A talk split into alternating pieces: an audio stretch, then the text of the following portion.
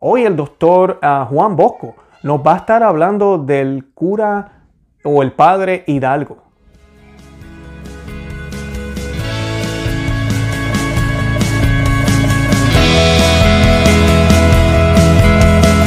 Bienvenidos a Conoce, Ama y Vive tu Fe. Este es el programa donde compartimos el Evangelio y profundizamos en las bellezas y riquezas de nuestra fe católica. Les habla su amigo y hermano Luis Román y quisiera recordarles que no podemos amar lo que no conocemos y que solo vivimos lo que amamos.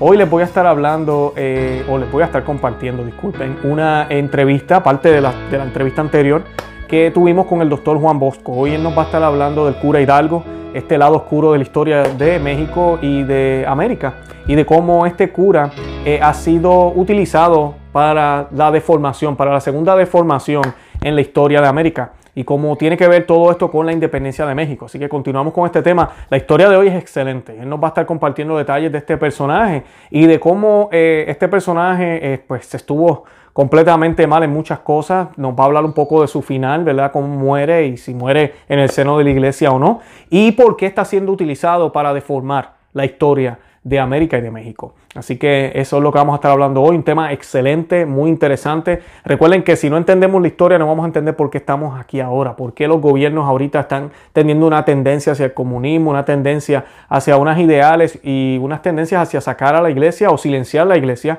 Y hemos llegado al punto de que ya sabemos, la iglesia en ciertos foros está ya está infiltrada. Así que pues vamos a ver un poco esto en esta historia y pues nos va a dar un poco de claridad de por qué estamos donde estamos.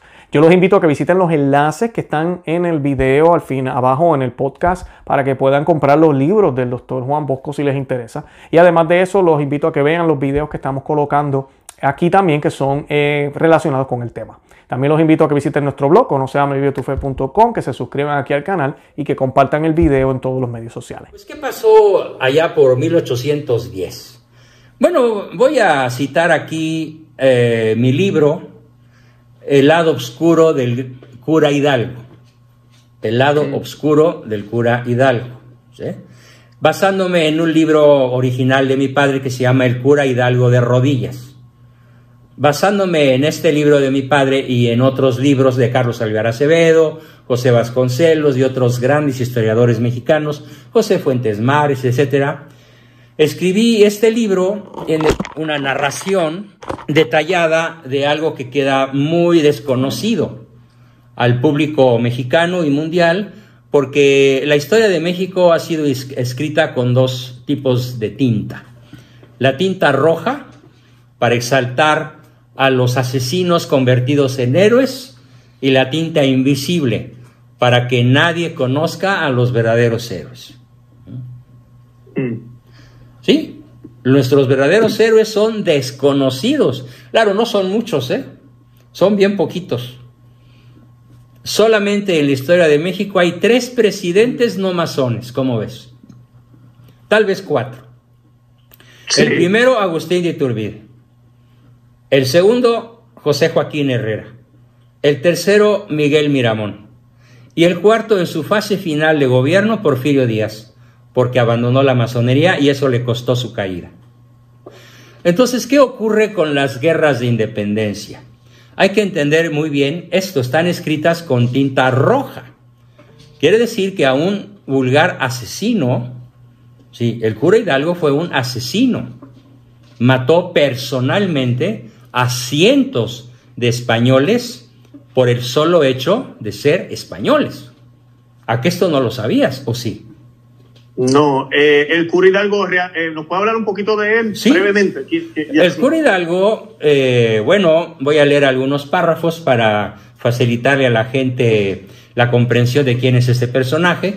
Es el que oficialmente en la historia de México oficial se reconoce como el autor o iniciador de la independencia de México respecto de España.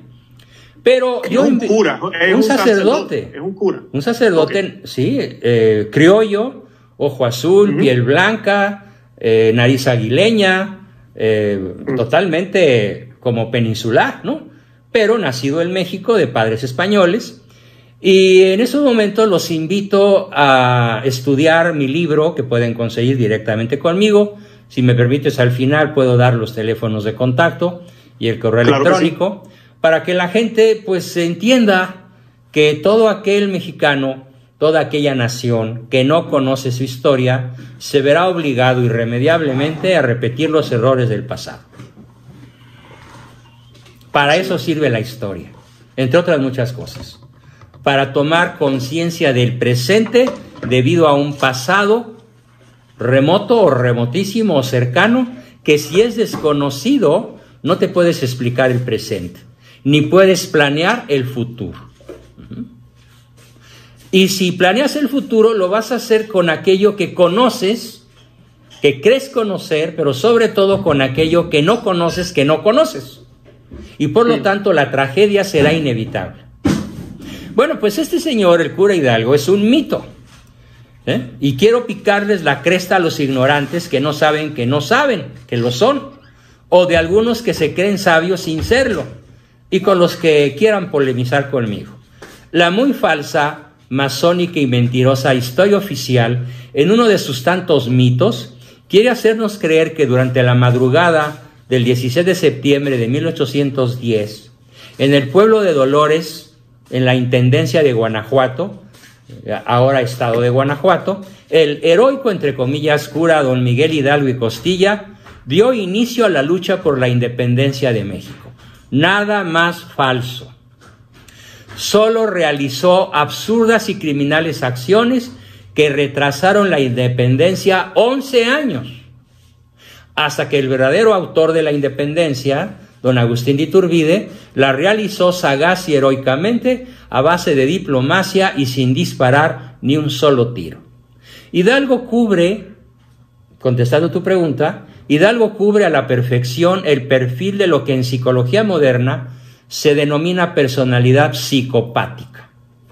Voy a mencionar solo los cinco rasgos más brillantes, más evidentes de un psicópata, que es un criminal, no es un loco, no está demente, no es un esquizofrénico, no es un psicótico, es un psicópata, que quiere decir algo muy distinto. Estos cinco rasgos del cura Hidalgo es inteligente y culto, ¿sí? Mentiroso y encantador, incapaz de arrepentirse, aunque sí lo hizo horas antes de ser fusilado y lo hizo por escrito. Es el gran mérito del cura Hidalgo haber confesado sus crímenes por escrito y haber muerto confesado y comulgado y arrepentido. Mis respetos para el Señor.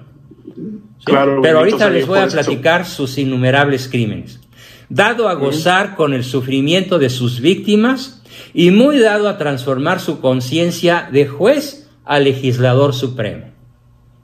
Es lo que hace Eva y Adán en el pecado original.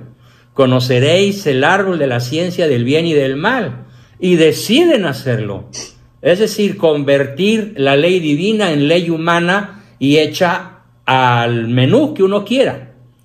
¿Sí? Ese es el psicópata. Por eso lo que para ti es obligatorio y hacerlo, para ellos es una opción. Y lo que en ti es delito, en mí es virtud. Este rasgo psicopático queda inaugurado ayer en la Ciudad de México al amparo de la ley. ¿Quiénes firmaron esta ley contra los terapeutas que hacemos terapias de reconversión? Una horda, una jauría de psicópatas que convierten su conciencia de juez a legislador supremo, pasando por encima de las leyes naturales.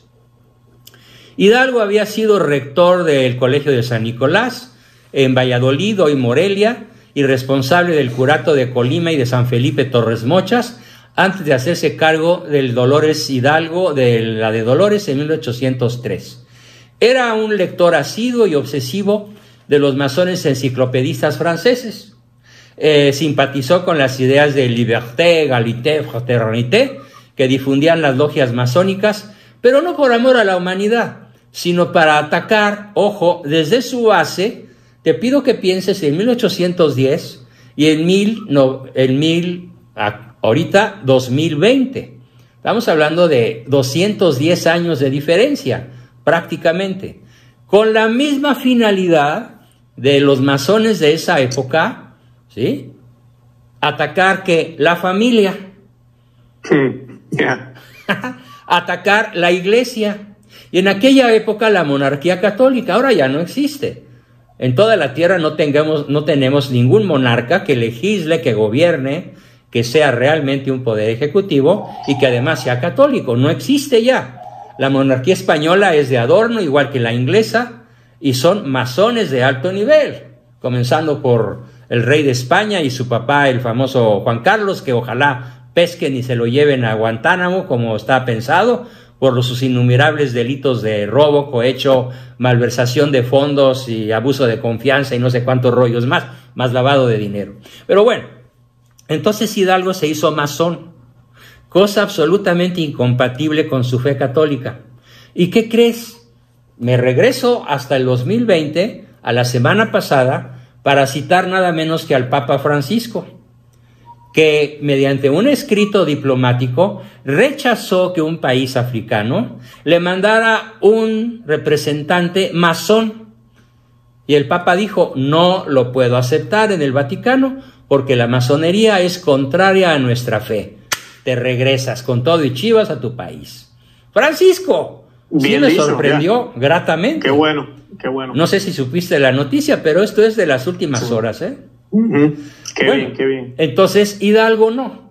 Hidalgo se chupó todas las ideas masónicas y toda su vida, excepto los últimos días, dos o tres antes de morir, atacó mediante el grito masónico de libertad, igualdad, fraternidad universal, como lo grita el malo Pejeloposli, difundían las logias masónicas para atacar desde su base los tres enemigos de siempre, la familia, la iglesia y la monarquía católica. Ahora, aparte de la familia y la iglesia, atacan qué? La vida, la libertad de creencias, de asociación, de pensamiento, la propiedad privada.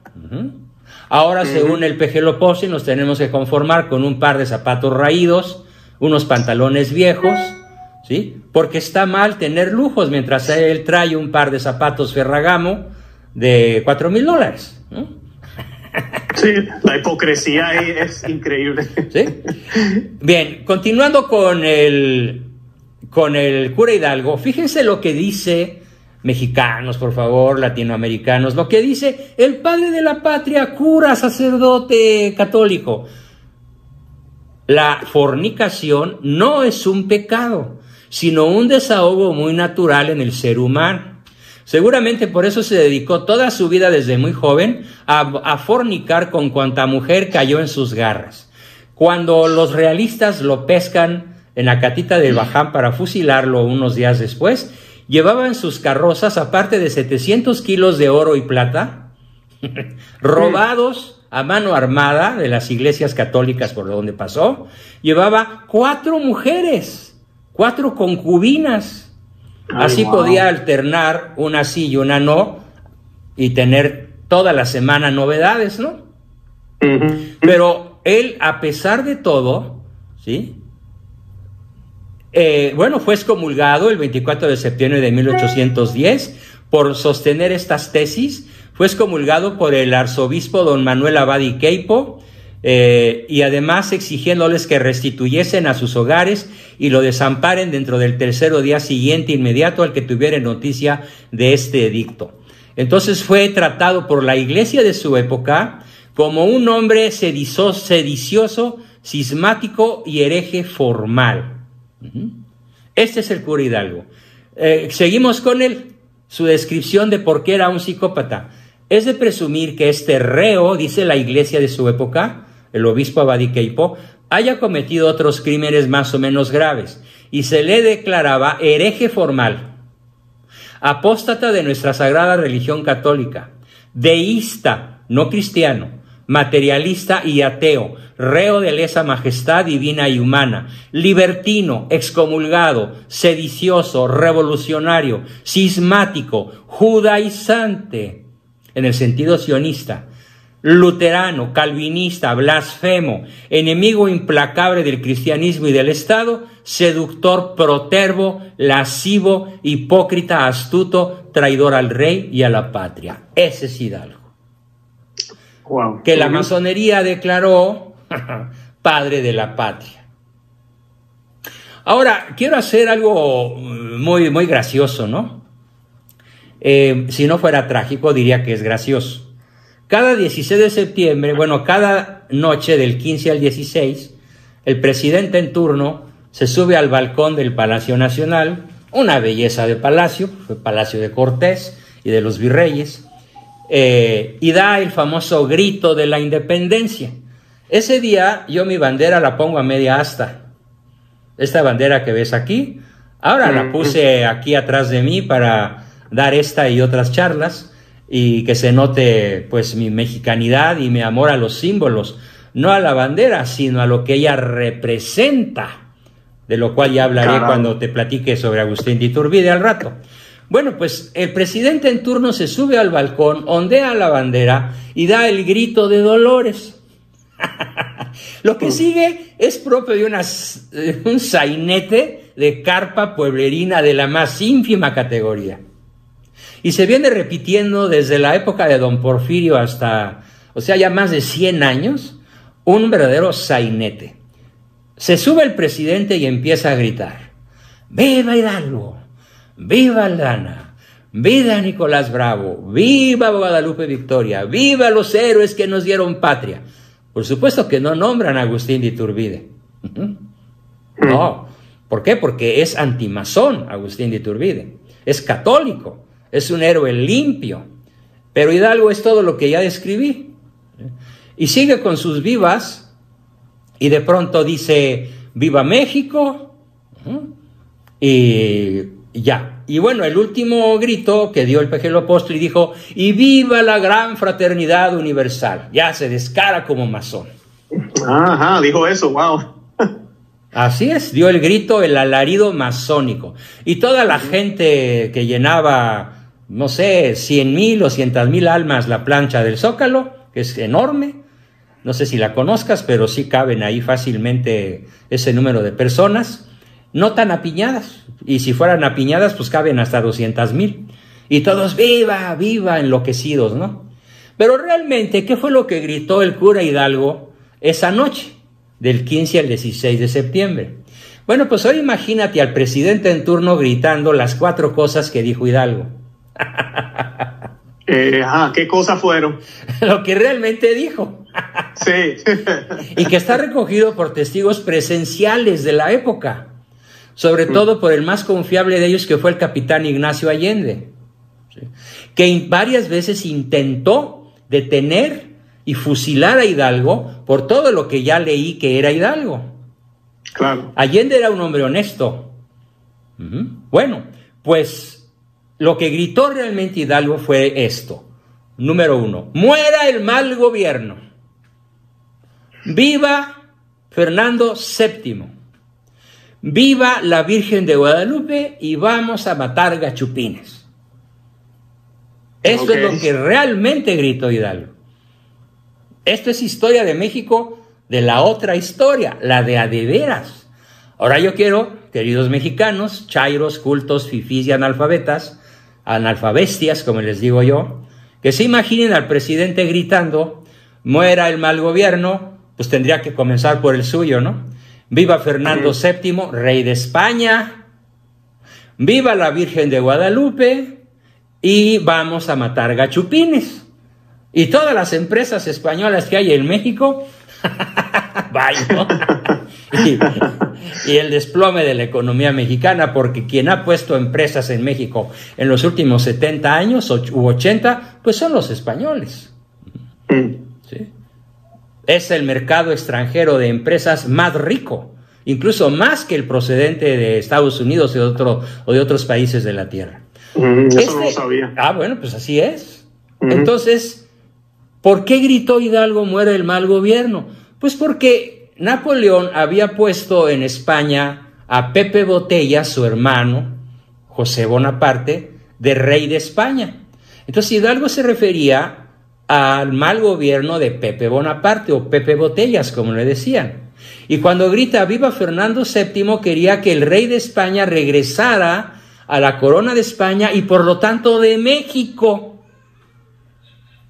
Con esto queda demostrado que Hidalgo no inició la independencia, inició una revuelta, que ahorita te digo cómo fue, para restituir en España el gobierno legítimo que Napoleón Bonaparte había derrotado. Ilegalmente, brutalmente y en una guerra injusta contra España por parte del imperio francés. Y vamos a matar gachupines. ¿Ese es el grito de independencia? ¿Y qué tiene que haber, qué tiene que hacer la Virgen de Guadalupe con vamos a matar gachupines? Lástima que la madrecita no le detuvo la mano, porque después de lanzar este grito, ¿qué crees que hizo Hidalgo? Voy a sintetizar su campaña de año y pico. Lo primera, la primera gran acción que realiza el cura Hidalgo, entérense todos por favor, fue sacar a los presos de las cárceles para engrosar una chusma de criminales y armarlos. Lo mismo con mosquetes que les quitaban a los españoles después de eh, cortarles el cuello, de degollarlos literalmente, para engrosar un ejército, entre comillas ejército, que cuando se acerca a las eh, goteras de la Ciudad de México, ya eran 80 mil criminales, que venían más que con armas, con sacos, para literalmente saquear la Ciudad de México. Por fortuna se enfrentaron a un pequeño ejército de 3.000 hombres que los derrotó y los hizo correr como eh, chivos en cristalería. Y por eso México, la capital, se salvó de un saqueo, de un pillaje que hubiera sido histórico, por su crueldad y el número de víctimas y el tremendo saqueo. Imagínate tú 80 mil criminales en una ciudad que en aquella época no tendría más de medio millón de habitantes. Mm. Entonces, la siguiente acción de Hidalgo fue atacar una fortaleza que se llamaba, se llama porque todavía existe, es una fortaleza de pura cantera y, roca maravillosa, es un edificio precioso que se llama la Lóndiga de Granaditas y está en la ciudad de Guanajuato, una ciudad toda de cantera, posiblemente de las más hermosas de América Latina totalmente colonial y la joya turística por excelencia del continente, la ciudad de Guanajuato.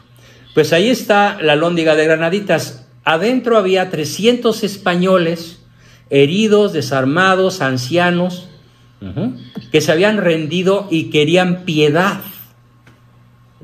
Bueno, pues la chusma de Juárez, de miles, entró a sangre y fuego y personalmente Hidalgo mató a docenas de personas indefensas, heridas, inermes y ancianas que no se podían defender. Fue la primera hazaña militar del padre de la patria. Entérense, por favor. Un simple asesino que no tiene abuela ni árbol genealógico. Bueno, después de eso, siguió su campaña disque militar. El siguiente intento fue saquear la Ciudad de México, pero la derrota lo obligó a empezar a huir. Y ya huyendo, fue aprendido por las tropas realistas el 21 de marzo de 1811. Fíjate, del 16 de septiembre a marzo de 1811, a ver, septiembre, octubre, noviembre, diciembre, enero, febrero, marzo, seis meses duró su disque campaña. En la catita de Baján, Coahuila, Hidalgo fue degradado por las autoridades eclesiásticas el 29 de julio en Chihuahua. Ese mismo día se le comunicó a Hidalgo la pena de muerte y la confiscación de todos sus bienes que había obtenido con pura rapiña, que contra él decretaban las autoridades civiles, sentencia que escuchó de rodillas. Lo único admirable, por eso el libro de mi papá se llama El cura Hidalgo de rodillas. Ah, ya. Y el mío se llama El lado oscuro del cura Hidalgo, que es muy similar al de papá, pero yo tuve acceso a más datos que los que tuvo él. Bueno, pero no voy a decir que el mío es mejor. Eh, son eh, dos enfoques un poco distintos, pero contamos básicamente lo mismo. Nada más que yo me amplío mucho en el aspecto psicológico, pues soy psicólogo, penetro más en las entrañas de la retorcida mente de Hidalgo, ¿no? Y le reconozco, como lo escribo aquí, lo único admirable de este contradictorio personaje es que se arrepintió, ¿sí? Abjuró de sus errores, pidió perdón por sus pecados y murió en el seno de la Santa Madre Iglesia Católica Apostólica esto merece admiración y respeto. Claro que sí. Pero no es el iniciador de la independencia. De ninguna manera. No. no lo es. Bien, corolario. Luego del fusilamiento que tuvo lugar a las 7 de la mañana del 30 de julio, se expuso su cadáver en la plaza pública y su cabeza junto con la de los caudillos Allende, Aldama y Jiménez. Las cabezas fueron expuestas en la Lóndiga de Granaditas, Guanajuato, con la siguiente inscripción. Aquí están las cabezas de Miguel Hidalgo, Ignacio Allende, Juan Aldama y Mariano Jiménez, insignes fascinerosos y primeros eh, caudillos de la revolución que saquearon y robaron los bienes del culto de Dios y del real erario, derramaron con la mayor atrocidad la inocente sangre de sacerdotes fieles y magistrados justos, y fueron causa de los muchos desastres, asesinatos, desgracias y calamidades que hoy experimentamos y que afligen y deploran los habitantes de esta gran parte tan integrante de la nación española. Parece que estamos dando una noticia del reforma de hoy. Hmm, yes, hay mucha, mucha conexión. Es que Guanajuato es el estado más depredado por el narco. Hmm. El más indefenso, donde el cártel Jalisco Nueva Generación muestra sus armas con cínico desprecio a la autoridad. Claro, la autoridad, entre comillas, ya les mandó muchos besos y muchos abrazos y ya prometió regañarlos para que sus abuelitas les jalen las orejas y los inviten a dejar de ser malandrines. Así las cosas en México. Ve cómo entre las fechorías del cura Hidalgo y las fechorías del día de hoy hay un paralelismo perfecto. Sí, es increíble. La historia, la gran maestra de la vida.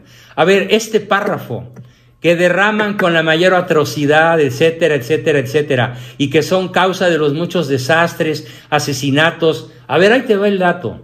En el año y medio que el malo tiene de presidente, ya han ocurrido más asesinatos que en los dos sexenios anteriores juntos.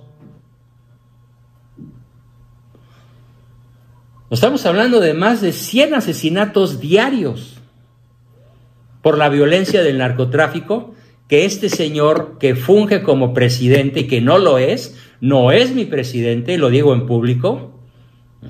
En todo caso, Trump sería más mi presidente porque él sí representa los valores que yo defiendo. La vida del nonato, el matrimonio natural y el derecho a la libre asociación y a la libre empresa. Y hasta una Virgen de Fátima metió a la Casa Blanca para eh, darle ahí un sacerdote católico la bendición. Maravilloso. Bueno, entonces, por esa razón es tan importante, queridos amigos, que aprendan historia. Si no aprenden historia, no pueden amar a su patria. Y esto aplica a cualquier nacionalidad, ¿eh? pero en esta ocasión me refiero especialmente a los latinos y principalmente, de modo muy especial, a los mexicanos residentes en cualquier parte del mundo, sobre todo en los Estados Unidos, que hay más de 30 millones, tal vez 50, y los 130 que somos acá millones. Por favor, conozcan su historia y amen a México. Amén. Así que en 1996, con esto termino la figura de Hidalgo, ya estamos hablando de hace 24 años, mi papá publicó en Editorial Tradición este folleto, el cura Hidalgo de rodillas, donde repite la acusación del obispo Abadi Keipo, que Hidalgo usó a la Virgen de Guadalupe como bandera de odio y exterminio. Y ojo, nuevo paralelismo. ¿Cómo se llama el partido del payaso este que funge de presidente? Morena. ¿En honor a quién? Nos robó el título. A nuestra, reina. La Virgen Morena.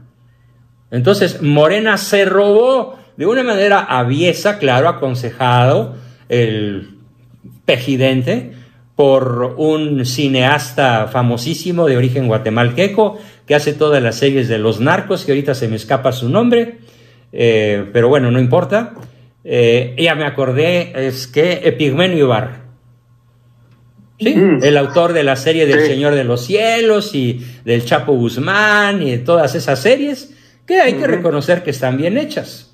Desde el punto de vista cinematográfico, mis respetos, pero siempre cargadas al apoyo al Pejelopostli, porque se pone a Calderón como fue, protector del Chapo, a Fox cómplice del narco, no se diga a Cedillo, a Salinas y a todos los que protegieron o fueron incluso directores, jefes del narcotráfico en México en su eh, pase de drogas hasta por 5 mil toneladas de cocaína a los USA.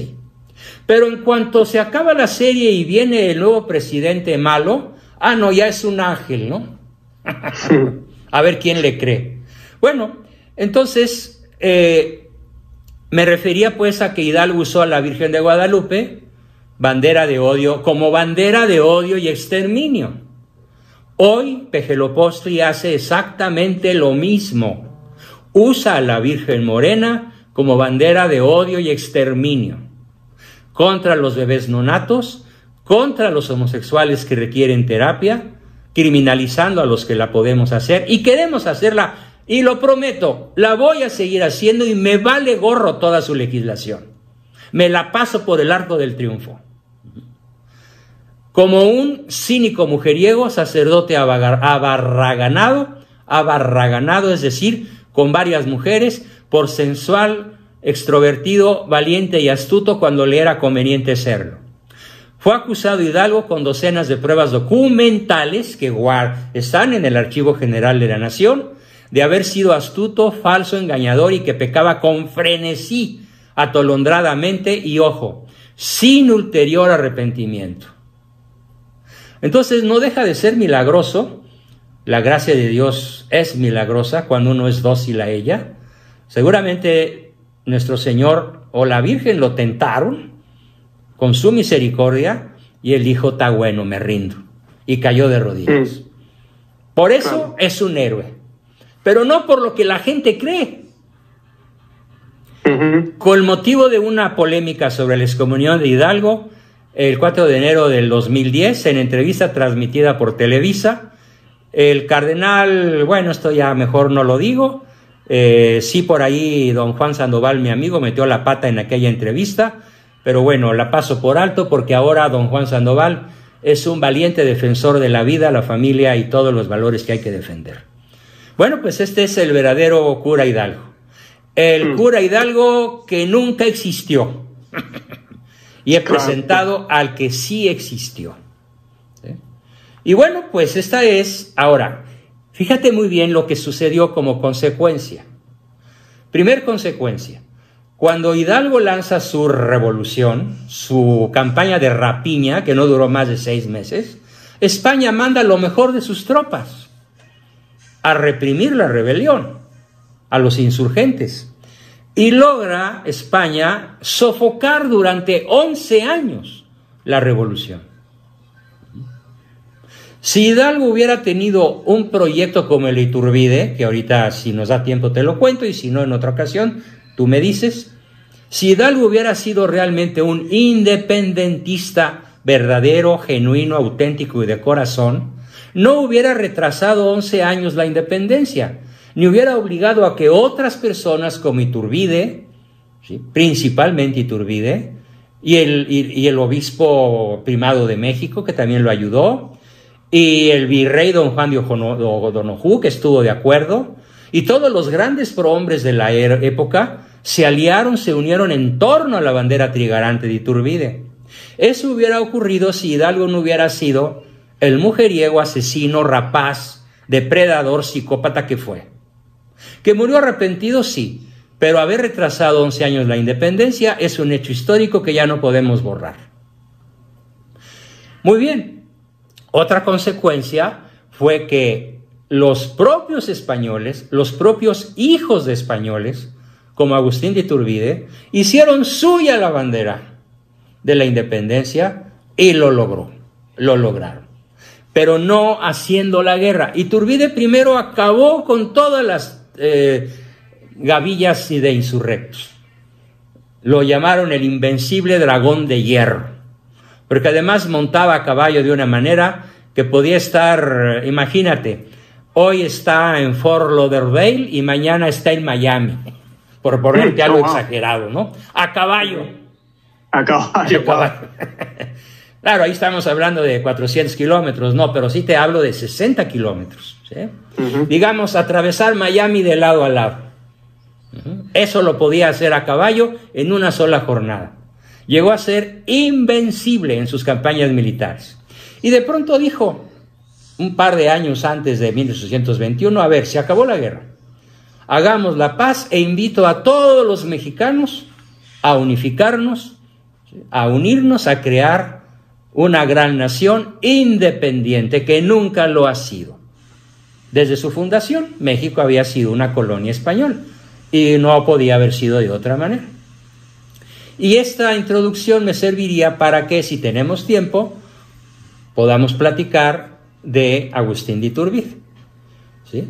No sin hacer mención que Iturbide va a tener un éxito flamígero muy corto y que, como lo dije al principio de mi charla, cambió la historia de México la sujeción a la corona española, que ya estaba en manos de la masonería, por la sujeción a la anglósfera y desde hace 200 años, desde 1824, estamos en manos de la masonería, con la excepción de cuatro brevísimos periodos. Agustín, José Joaquín Herrera, Miguel Miramón y los últimos años de Porfirio Díaz.